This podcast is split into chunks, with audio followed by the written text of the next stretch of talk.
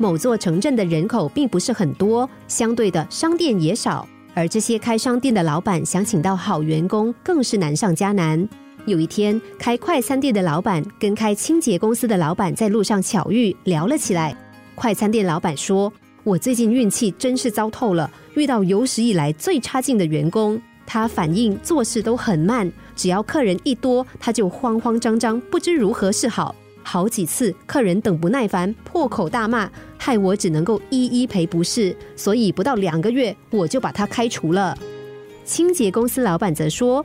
听你这么说，我觉得自己的运气真是好极了。我最近遇到史上最优秀的员工，他做事非常细心，任何小地方乱了、脏了都逃不过他的眼睛，所以许多顾客都指明要他打扫，让我多赚了不少钱。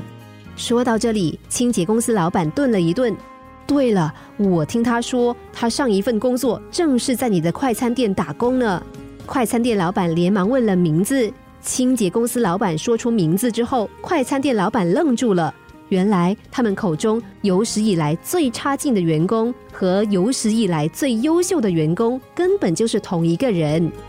虽然反应不快，却做事谨慎。具有这种人格特质的人，或许并不适合在讲究效率、速度的快餐店工作，却很适合注重用心、仔细的清洁公司。可见缺点和优点之间的界限，有时并不是那么的明显。重点在于你是否把自己放对了位置。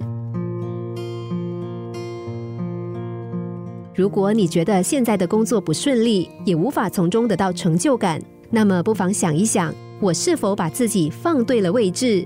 也许更诚实的面对自己，更深入的了解自己之后，就能找到适合自己的天职。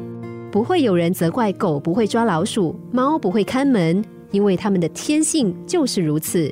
人也不例外，也有自己擅长跟不擅长的事。然而，只要把自己放对位置，就能够发挥无限的潜能。